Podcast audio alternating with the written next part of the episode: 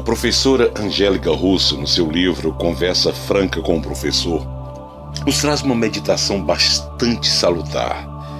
Ela nos fala do sonho, o desejo natural do ser humano. Todo ser humano sonha. Isso faz parte da nossa essência, faz parte da essência de cada um de nós. Portanto, ela diz que a vida é sonho, pois quem não sabe sonhar não sabe planejar. Somos grandes planejadores. O plano é algo linear. Pensamos isso para depois acontecer aquilo e aquilo outro. O sonho é múltiplo. Nele cabe muita coisa ao mesmo tempo. É assim que a vida acontece. Se algo muda em nós, tudo à nossa volta muda também. Esse é o mecanismo de desenvolvimento das nossas potencialidades.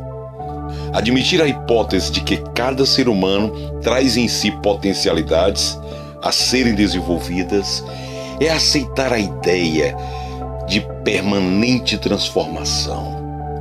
É falar de mudanças. Às vezes, é importante perceber que algo em nós deve mudar.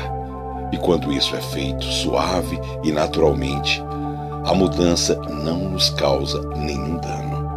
Portanto, que nós possamos sonhar, que nós possamos acreditar, que nós possamos ter o brilho da realização de um sonho. O ser humano tem um direito de sonhar, como também tem um dever de lutar.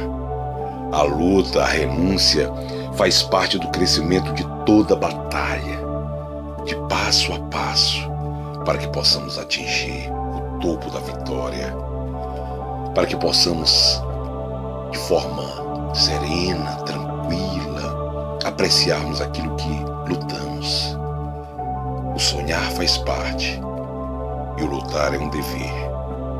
Um forte abraço, Júlio de Paula.